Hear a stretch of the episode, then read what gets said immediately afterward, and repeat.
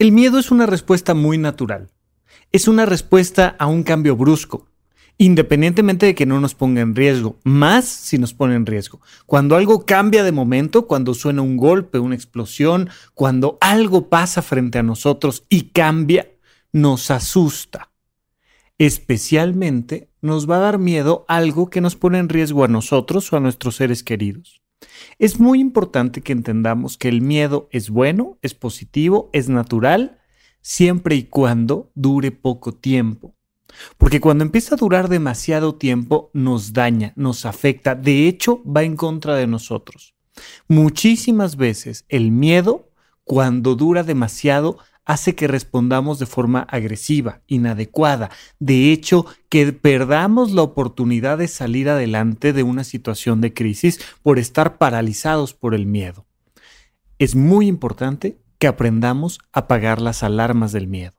Y una manera muy sencilla es aprender a adaptarnos a una nueva normalidad. Vamos a comenzar. Supracortical. Supracortical. Supracortical con el médico psiquiatra Rafael López. Síguelo en todas las redes como arroba Rafa Rufus.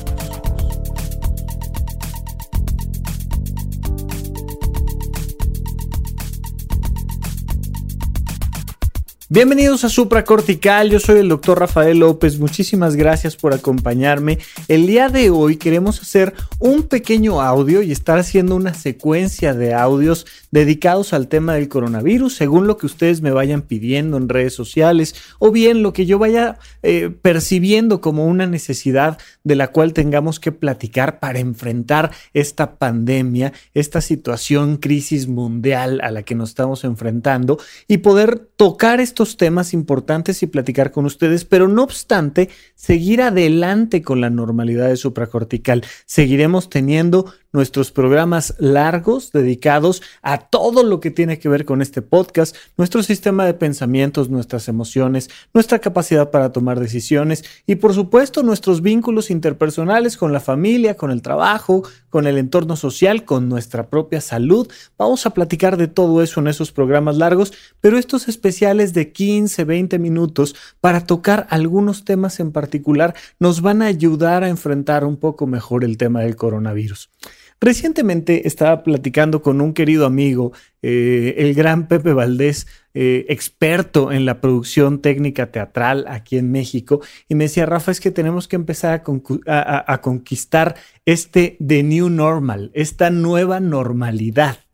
Y es un tema muy interesante porque tiene que ver con el miedo tiene que ver con lo útil y lo inútil del miedo y con lo natural además que es entrar en un círculo vicioso de miedo. Hasta el momento, particularmente en Twitter, me he encontrado con gente muy enojada y muy asustada. Ya sabemos que las redes sociales son como como diferentes habitaciones de una misma persona donde vas encontrando esa faceta de ellos, ¿no? Y en Twitter vaya que a la gente le salen garras y colmillos y bueno, se siente ahí un tema de mucho miedo, pero además si tú empiezas a analizar las estadísticas de casos de infectados, de eh, casos de fallecimientos de personas relacionadas con la pandemia, pues te darás cuenta de que México apenas está empezando a, tomar la punta necesaria, apenas está empezando a elevar la cantidad de casos, que es lo natural. Estamos en medio de una pandemia y eso es lo natural. Y entonces, lo esperable es que apenas vayamos a empezar a ver a la gente verdaderamente asustada y angustiada. Y es muy importante que tú que me estás escuchando seas consciente de tus emociones. Es completamente normal sentir miedo ante esto que viene o tal vez estás escuchando este podcast ya eh, algunos días más tarde a esto que ya llegó. Y entonces el enterarnos que, que, los hospitales están saturados, que las personas están infectadas y en riesgo de muerte, y, y nos da miedo. Es normal, es completamente normal, pero lo que te quiero preguntar es, ¿hasta dónde es funcional o disfuncional. ¿Hasta dónde este miedo te afecta a ti? ¿Hasta dónde te encuentras con una situación donde el miedo paraliza? Mira, lo he comentado yo varias veces a lo largo del podcast, eh, como aquí en la Ciudad de México, que estamos acostumbrados a que haya movimiento sísmico y que de vez en vez tengamos uno que otro terremoto y afortunadamente no muy frecuentemente, pero vaya que nos pasa, se nos cae la ciudad y nos mete en una situación social muy complicada. Pues lo primero que te enseñan desde la más temprana infancia es que cuando suene la alarma sísmica, no corro, no grito, no empujo. Eso requiere aprender emocionalmente a controlar el miedo. Y la repetición de los simulacros normaliza la situación.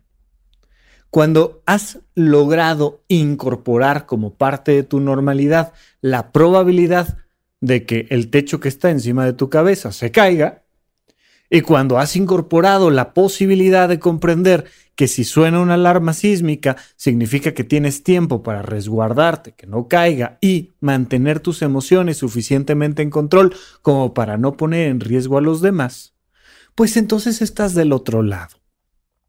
¿Qué pasa? Que la pandemia no nos va a dar ese tiempo, esa alarma. No hay una alarma antes de la infección, simplemente las cosas llegan. Pero de la misma manera, es inútil entrar en un ataque de pánico en medio de un terremoto que, no generó la alarma sísmica, por ejemplo, que no la disparó. Es inútil entrar en un, en un miedo tremendo que te puede paralizar o que te puede llevar a dañar a otros, ¿no? Se han estado registrando estos casos de ataques y agresiones a los médicos, enfermeras, al personal que atiende en un hospital por el miedo de la sociedad. La única manera en la que podemos parar ese miedo es uno a uno. Tú que me estás escuchando, observa tus propios miedos y observa hasta dónde ese miedo es útil y hasta dónde es un miedo inútil. Si encuentras dentro de ti a lo largo de estos días un miedo inútil, es momento de frenarlo de ser posible, vale mucho la pena que no generes ese miedo inútil. Y para no generarlo, podemos desde ya, antes de que lleguen todas las noticias y todos los comentarios en redes sociales y antes de que llegue todo el, impacto de la infección, incluso en persona, o sea, en gente ya cercana que resulta que ya está infectada y que es personas que, que tú conoces, a las que les has dado un abrazo en el último año y estar listo para normalizar tus emociones en medio de una crisis. Normalizar de ninguna manera significa no prevenir, no actuar, no responder, no, no para nada. Estamos hablando de las emociones, no de las acciones.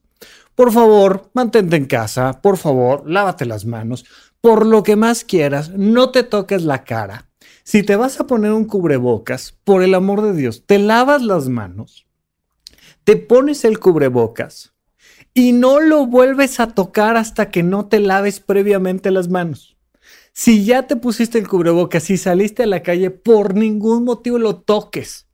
Te lavas las manos y luego te acomodas el cubrebocas y luego no lo vuelves a tocar hasta que no lo repitas porque de otra manera es completamente inútil que traigas un cubrebocas, por favor. O sea, incluso como símbolo social es importantísimo que no se anden acomodando y acomodando y acomodando el cubrebocas. Esas son acciones. Pero se puede llevar cada una de estas acciones que te estoy diciendo en perfecta paz tranquilo, a gusto, relajado. Se puede, sí se puede. ¿Cuesta trabajo? Por supuesto que cuesta trabajo, porque lo natural es entrar en pánico. Pero lo humano, que también es natural, es aprender a atravesar el pánico con perfecta paz, atravesar una crisis en perfecta paz. Es muy importante que comprendamos que para poder hacer esto, para dejar que nuestra corteza prefrontal, que es lo que nos permite la empatía, la unión, el desearle lo mejor a los demás, el estar tranquilo, la felicidad, la conexión con todo lo importante en tu vida, eso está en la corteza prefrontal.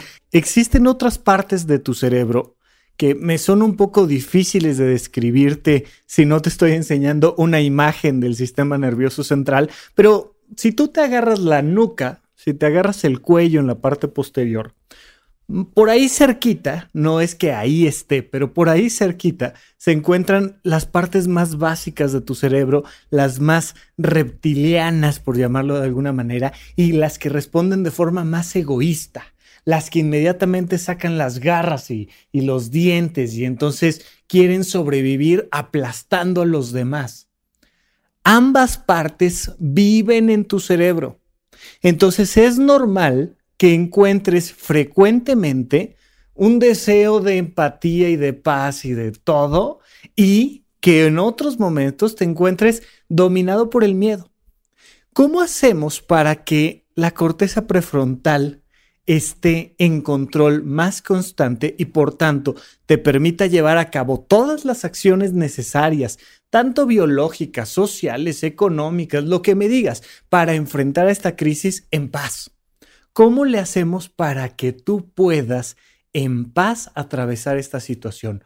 Punto número uno, aceptación de una nueva normalidad. Si no partimos de la idea de que ahora la vida es así, es mucho más difícil enfrentarla. Hemos eh, situado esta pandemia como algo temporal y lo es. La pandemia ciertamente va a pasar de hecho, les mandaba un tweet hace un tiempo y les decía yo, oye, ¿qué vas a estar haciendo en septiembre? Porque, sabes, en septiembre vamos a seguir adelante y la gran, la inmensa mayoría de la humanidad estará viva, sana y ahora además inmune al coronavirus, este SARS-CoV-2, ¿no? Vamos a estar bien. Pero ahorita no te quiero mandar a ese, rumbo. No quiero decirte, oye, piensa dentro de cinco años y piensa qué vas a estar haciendo dentro de cinco años. Ayuda, sí, sí ayuda, lo hemos platicado en otros episodios. Ahí está toda la explicación. Ahorita lo que te quiero decir es, hazte una pregunta psicológica. ¿Y si la vida ya cambió? ¿Y si esta es la nueva normalidad? ¿Y si trabajar de casa fuera lo que me toca hacer los próximos 10, 15, 20 años. Y si no darle un abrazo, un beso, eh, un apretón de manos a las personas cercanas fuera la nueva normalidad. Y si el mundo hubiera ya cambiado, ¿qué harías para seguir adelante y para disfrutarlo? Esa es la gran pregunta que vamos a explorar en este breve programa para que podamos entonces conquistar una nueva normalidad. Vamos a un corte y regresamos con ustedes aquí a Supracortical. ¿En dónde, cuándo y para qué escucha Supracortical? Comparte tu experiencia en redes sociales para que más personas conozcan este podcast. Sigue al Dr. Rafa López en todos lados como arroba Rafa Rufus.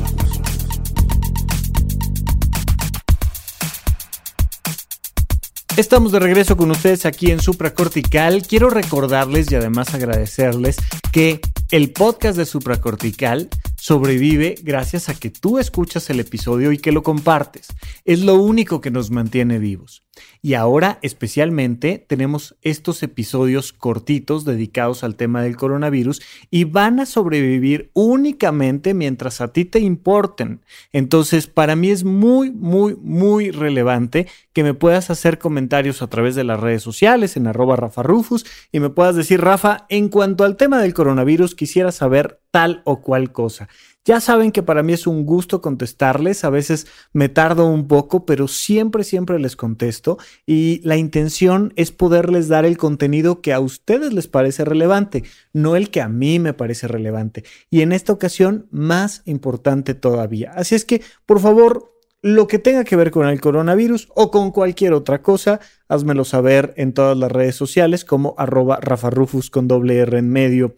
Entonces, si no partimos de la aceptación de una nueva normalidad, de que la vida va a ser así, entonces emocionalmente nos enfrentamos a un conflicto porque le damos la oportunidad al miedo de pensar que tiene un tipo de utilidad, ¿no? Insisto, dentro de tu sistema nervioso central se activa este sistema de alarma que nos lleva a decir hay que sobrevivir ahorita, que hay una crisis. Imagínate, lo has visto, estoy seguro, en un montón de documentales, cómo va un conejito en un pantano cerca de donde está un lagarto y de repente don cocodrilo salta y le quiere dar una mordida y el conejito ¡ah! alcanza a dar un brinquito, se escapó, sale corriendo y pues si pudieras tomarle un pequeño video en ese momento y pudieras analizar su frecuencia cardíaca respiratoria, el conejito está muerto de miedo,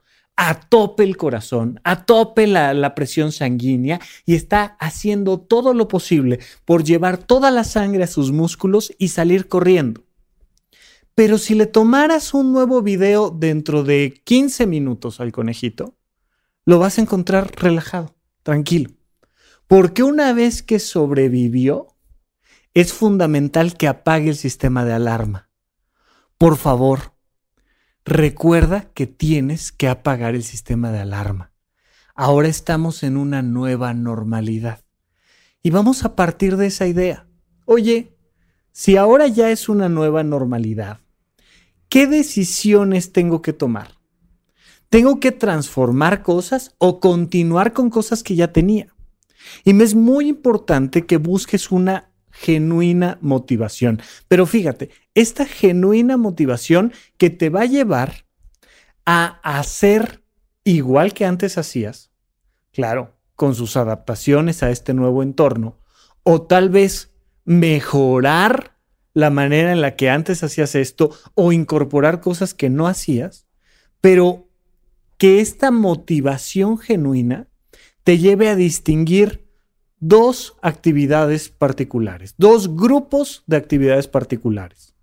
Las cosas que debes de hacer y las cosas que quieres hacer.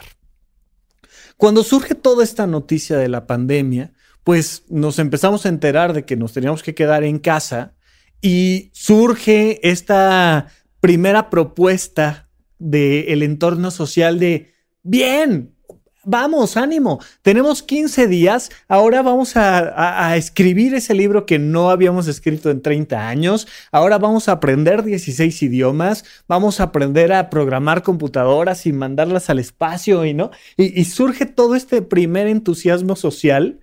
Y de repente nos empezamos a dar cuenta de que, bueno, o sea, tampoco es para tanto, hombre. O sea, una cosa es que estés encerrado una semanita pero un libro se escribe en año y medio, dos años, cinco años, o sea, eh, ¿sabes? Y empieza a surgir una segunda oleada social donde te dicen, no, hombre, no les hagas caso. Si no sales de aquí aprendiendo 36 idiomas y este, descubriendo eh, algo que te haga ganar el premio, no, no pasa nada, no pasa nada, todo bien, tranquilo. Y van surgiendo estas nuevas perspectivas sociales muy interesantes. Yo lo que te puedo decir es, hay cosas que tienes que hacer. Punto. Hay cosas que tienes que hacer como bañarte, cortarte el cabello, vestirte, llevar comida a la casa, hacer que los niños aprendan las cosas básicas de la escuela, este, sumar, restar, eh, que mantengan desarrollado su intelecto, pero al mismo tiempo que disfruten de la vida, necesitamos eh, ir por medicamentos, cuidar nuestra salud, hacer ejercicio. Hay un montón de cosas que debemos de hacer. Las más claras y las más obvias, pues tienen que ver con la productividad habitual, ¿no? El hacer nuestra chamba, el tener nuestras reuniones, nuestras juntas, mucho por la necesidad de llevar dinero a la casa, otro tanto, pues por un tema de, ser productivo y de ayudar a los demás, pero hay todo un grupo de actividades que son las que debes de hacer. Hazte una listita de las actividades primordiales que debes de hacer. O sea, que, que no es si quieres o no, no es si hay cuarentena o no, no es si, no, no, o sea, esta nueva normalidad implica que cumplas con tu deber. Que tiene que ver con la alimentación, que tiene que ver con la familia, que tiene que ver con el cuidado de la salud, que tiene que ver con la estética, por ejemplo, de un lugar, de ti mismo. No lo sé. Tú sabrás cuáles son tus obligaciones, pero tenlas claras tú. De hecho, de ser posible, jerarquízalas. Pon las principales hasta arriba y luego de ahí ve bajando hasta que digas, bueno, mira, esto pues sí debo, pero no, eh, no urge, pero no. Y las vas bajando y las vas aterrizando. Pero me es muy importante que en esta nueva normalidad tengas claro lo que debes de hacer, que sí es una obligación, para que en otra caja, para que en otra lista, para que en otro rubro pongas las cosas que quieres hacer. Vamos a hacer las dos, por favor. Es muy importante que a la hora de que nos metamos a esta nueva normalidad, hagamos las dos cosas. Las que debo de, empezando por las de arriba, y las que quiero, empezando por las de arriba. Si tú tienes bien definidos estos dos procesos y ya partiste del paso uno, donde ya aceptaste que ahora la vida es así, donde haces este ejercicio emocional de decir, bueno, no es que haya adaptado para tres días o para diez días un rinconcito en mi casa, no, esta es mi oficina ahora. Listo. No, no es que vaya yo a convivir con mi pareja o con mis hijos unos días y vamos a estar aquí encerrados. No, esta es la convivencia familiar. Una vez que haces este ejercicio emocional de aceptar esta nueva normalidad, el siguiente paso es, ¿qué cosas debo de hacer? ¿Y qué cosas quiero hacer? Tanto lo que debo de hacer como lo que quiero hacer, lo debo de poner en acciones sencillas, no en las grandes metas, porque entonces no hago nada. Acciones sencillas y concretas que me permitan cumplir lo que debo y lo que quiero. Y una vez que tengo esa posibilidad de tener bien definido, pues ahora tengo que echarlo a andar. Fíjate cómo partimos primero de unas emociones tranquilas, porque las emociones angustiosas, estas emociones producto del miedo, son para unos instantes, son para unos minutos, son para que el conejo escape del riesgo de morirse. Pero una vez que ya nos alejamos de ese riesgo, o una vez que no nos queda de otra y aquí vivimos, pues necesitamos seguir adelante, con lo que sea y con lo que pase independientemente de la noticia próxima que veas en los tabloides, independientemente del título que veas de lo que sea en Twitter o en cualquier otro lado, independientemente de la noticia que llegue más adelante, tú asume que esta vida ya cambió. Y enfócate en lo que debes de hacer y en lo que quieres hacer.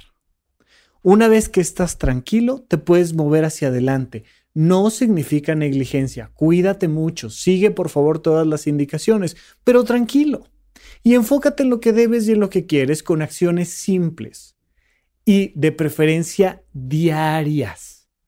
La única manera de crear una nueva normalidad, la única manera de armar una rutina saludable para ti, tiene que ver sí o sí con acciones diarias.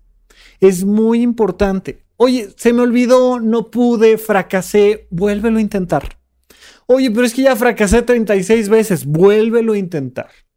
Inténtalo, inténtalo, inténtalo, inténtalo de manera clara, inténtalo de manera simple, pero sobre todo todos los días, para que podamos enfrentar de la mejor manera esta nueva normalidad y logremos cumplir con todo lo que debemos hacer y con todo lo que queremos hacer. Te mando un gran abrazo y seguimos platicando un poco más aquí en Supracortical. Supracortical. Supracortical. Supracortical. Con el médico psiquiatra Rafael López. Síguelo en todas las redes como arroba Rafa Rufus.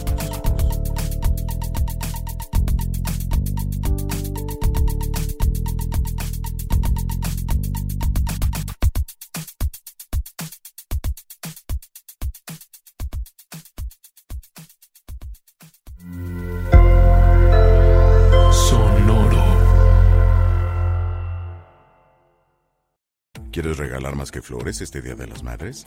The Home Depot te da una idea. Pasa más tiempo con mamá plantando flores coloridas, con macetas y tierra de primera calidad para realzar su jardín. Así sentirá que es su día todos los días. Llévate tierra para macetas Bigoro por solo $8.97 y crece plantas fuertes y saludables dentro y fuera de casa. Recoge en tienda y sigue cultivando más momentos con mamá en The Home Depot. Haces más, logras más. Más detalles en homedepot.com diagonal delivery.